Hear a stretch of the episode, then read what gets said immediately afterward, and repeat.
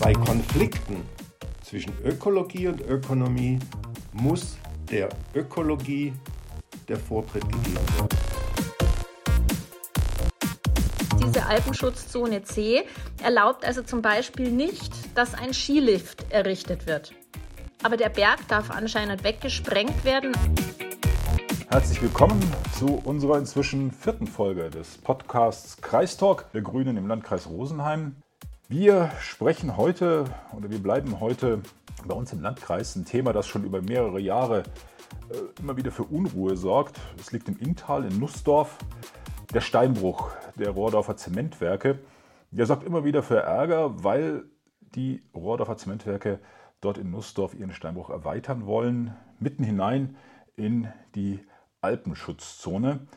Wir wollen darüber sprechen heute mit Ulrich Kottmann, dem Sprecher des Aktionsbündnisses Rettet den Heuberg, und mit Martina Thalmeier, unserer Kreisrätin und der Sprecherin des Kreisverbandes von Bündnis 90 Die Grünen im Kreisverband Rosenheim. Herzlich willkommen euch beiden. Vielleicht stellt ihr euch einfach auch mal ganz kurz vor, sodass unsere Hörer wissen, wer ihr seid.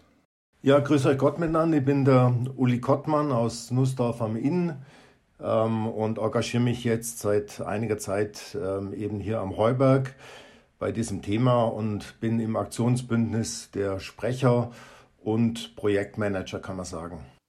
Martina, vielleicht nutzt du auch die Gelegenheit, kurz noch ein paar Worte zu dir selbst zu sagen, auch wenn man dich eigentlich inzwischen schon wieder kennen sollte.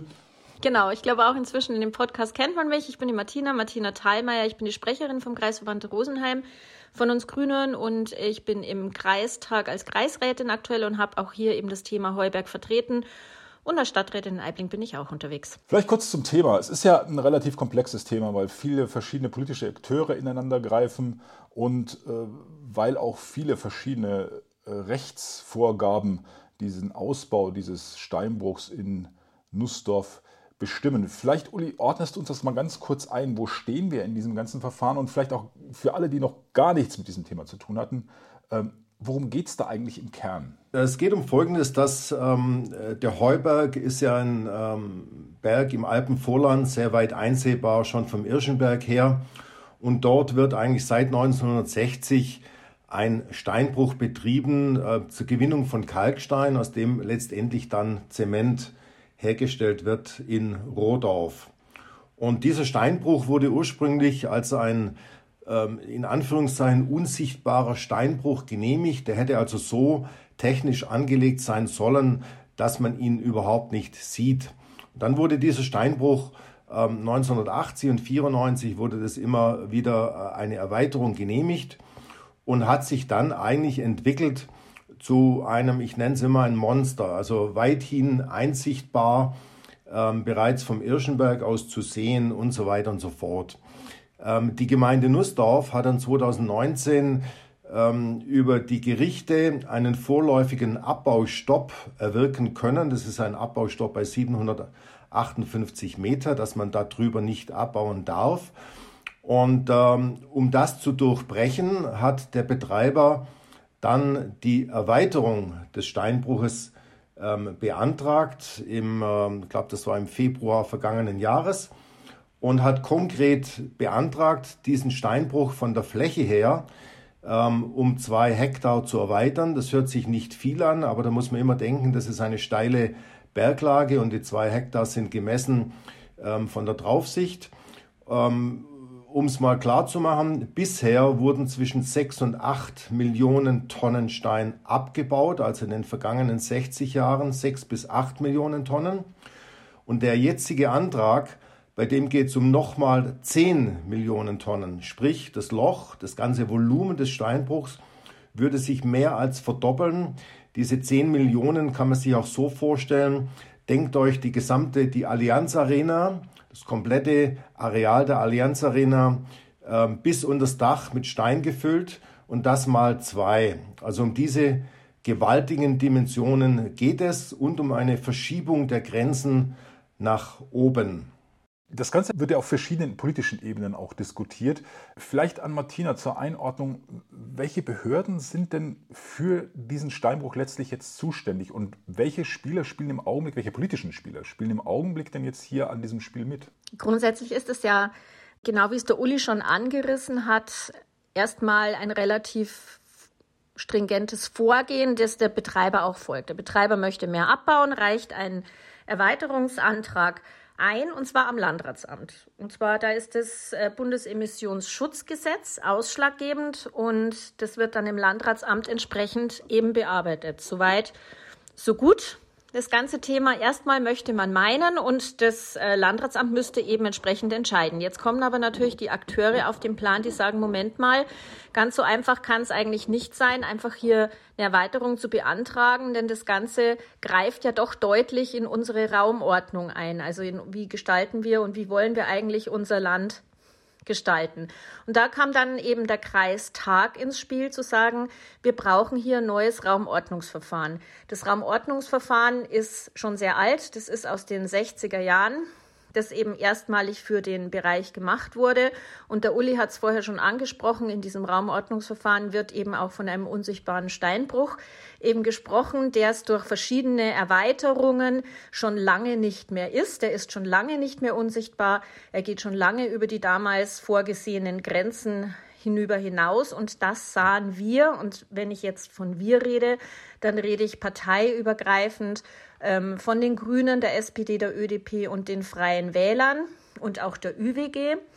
Ähm, so, dass wir gesagt haben, also in diesem Fall muss dieses Raumordnungsverfahren bitte nochmal angeschaut werden, ob wir hier überhaupt noch im Rahmen sind. Im Kreistag haben wir also durchsetzen können, dass wir eine Resolution schreiben, dass die Regierung von äh, Oberbayern ein neues Raumordnungsverfahren bitte veranlassen möge. Ähm, das ist aber abgelehnt worden. Das heißt, man hat es an der höheren Stelle nicht für nötig gesehen, das Raumordnungsverfahren noch einmal weiterzumachen. So, jetzt müssen wir an die, auf die Landesebene kommen. Und da ist die Bürgerinitiative Rettet den Heuberg eben wirklich stringent und sehr aktiv geblieben, was wir wirklich ähm, super zu schätzen wissen. Und genau an der Stelle sind wir jetzt. Und da habt ihr, Uli, viele Sachen nutzen können, um sozusagen dieses Anliegen auf diese Ebene zu bringen. Vielleicht nochmal eine Frage. Es gibt, ja, es gibt ja eine ganze Reihe von Argumenten natürlich auch für den Steinbruch. Wir sprechen hier für ein, über ein, ein recht äh, ein ortsansässiges großes Unternehmen, das die Region hier auch mit Zement versorgt, den wir ja auch zum Bauen brauchen. Ähm, für die wird so eine Entscheidung oder ein Abbruch des äh, oder eine Einschränkung des Abbaus dort am Nussdorf sicher auch wirtschaftliche Folgen haben. Aber welche Argumente führt ihr als Bürgerinitiative gegen diesen äh, Ausbau an? Was, was sind eure Kernargumente, Uli? Also da gibt es da gibt's sehr viele äh, Punkte, da weiß ich gar nicht, ob wir die im Podcast alle abdecken können. Das geht von den Auswirkungen ähm, äh, des Steinbruchs auf den Tourismus. Da wurde also schon ein Wanderweg des Deutschen Alpenvereins, musste schon verlegt werden, weil die Abbaugrenze immer weiter nach oben gegangen ist. Äh, da geht es um Befürchtungen und Ängste der Anwohner in dem Ortsteil Überfilzen. Da geht es um äh, Ängste vor äh, äh, Steinschlag und ähm, eventuell, dass diese diese Sprengungen ähm, auch ähm, die Stabilität einiger der Felswände da in Mitleidenschaft ziehen könnten. Immerhin heißt eine der Felswände am Heuberg heißt die eingefallene Wand und die heißt nicht ohne Grund so. Ähm, es gibt Wasserthemen, also im Antrag des Betreibers steht zum Beispiel, dass bei Starkregen es zu kleineren Pfützen auf den sogenannten Bermen kommt. Bermen ist ja, man muss sich ja so einen Steinbruch vorstellen wie so ein Weinberg, der am Hang liegt. Ne? Da geht es immer nach oben und dann gibt es eine Ebene und dann geht es wieder hoch. Und äh, die Tatsache ist halt, dass bei Starkregen da vier riesige Wasserfälle runterkommen. Also gibt es äh, Themen wie Wasser.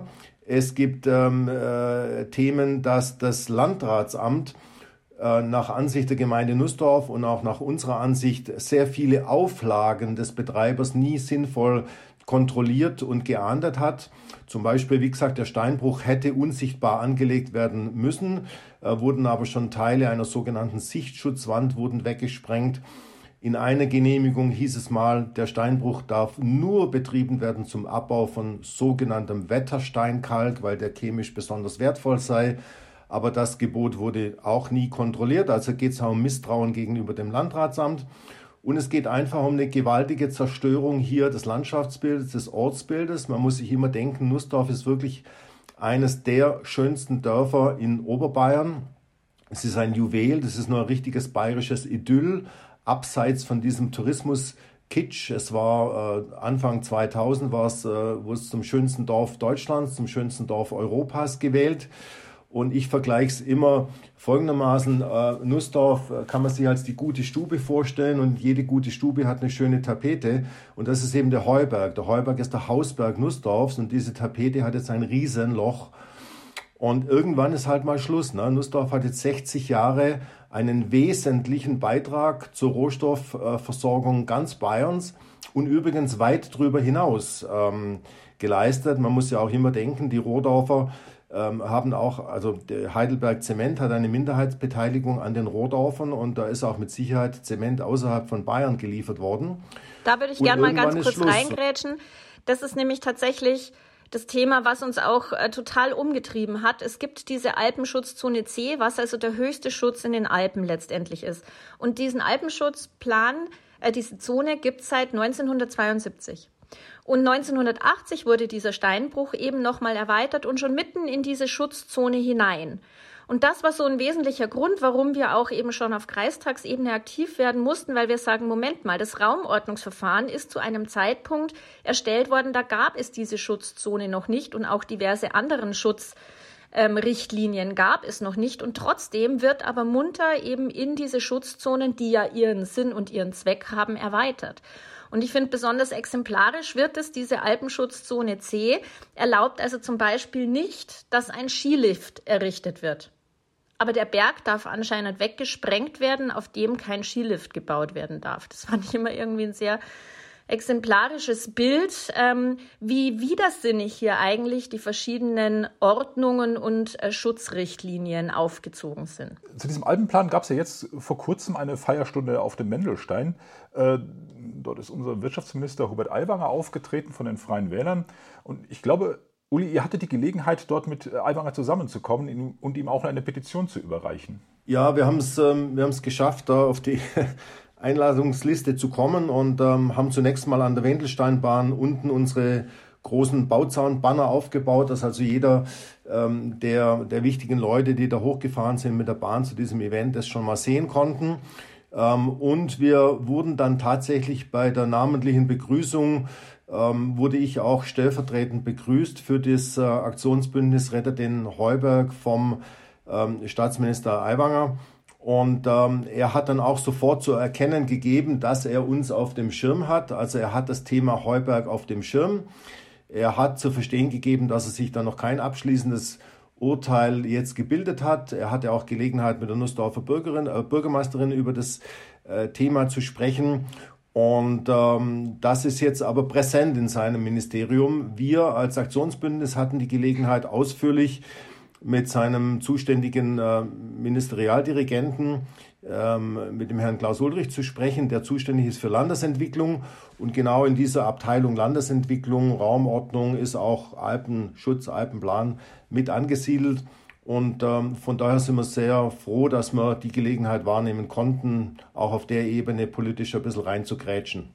Nun ist ja Hubert Aiwanger sicher niemand, der, der an einem aggressiven Umweltschutz, wenn ich das mal so polemisch sagen darf, ähm, das Wort reden würde. Äh, wie groß siehst du die Chancen, dass dort sinnvolle Schritte unternommen werden, um den Heuberg letztlich zu schützen, Uli? Ich, ich sehe die Chancen sehr groß. Also wir haben es dem, ähm, glaube dem Herrn Minister indirekt ähm, in diesen Gesprächen mit seinen Leuten klar gemacht, dass wir hier keine notorischen Revoluzer sind, ähm, sondern, sondern sehr besonnene Bürger, die wohl wissen, die Argumente auch abzuwägen. Ich meine, ich habe mir auch ähm, lange überlegt, ob ich mich an die Spitze dieser Bewegung stelle und nach, nach ähm, langen Überlegungen, Abwägen der vor- und Nachteile der verschiedenen Interessen und der Nutzungskonflikte habe ich mich dazu entschieden, dass das eine gute Sache ist. Und ich bin eigentlich ein sehr wirtschaftsfreundlicher Mensch. Also ich habe da kein Problem, ähm, mit dem Wirtschaftsministerium drüber zu reden.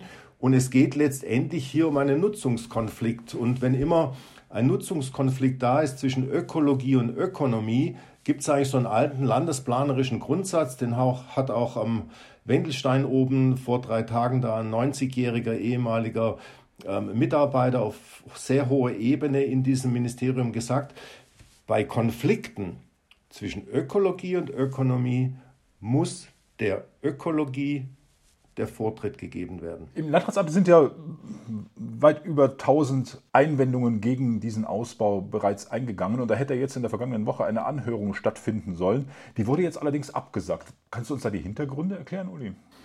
Ja, der Hintergrund ist relativ ähm, äh, simpel. Es gibt schon seit langem die Stellungnahmen der unteren und oberen Naturschutzbehörde zu diesem geplanten Ausbau.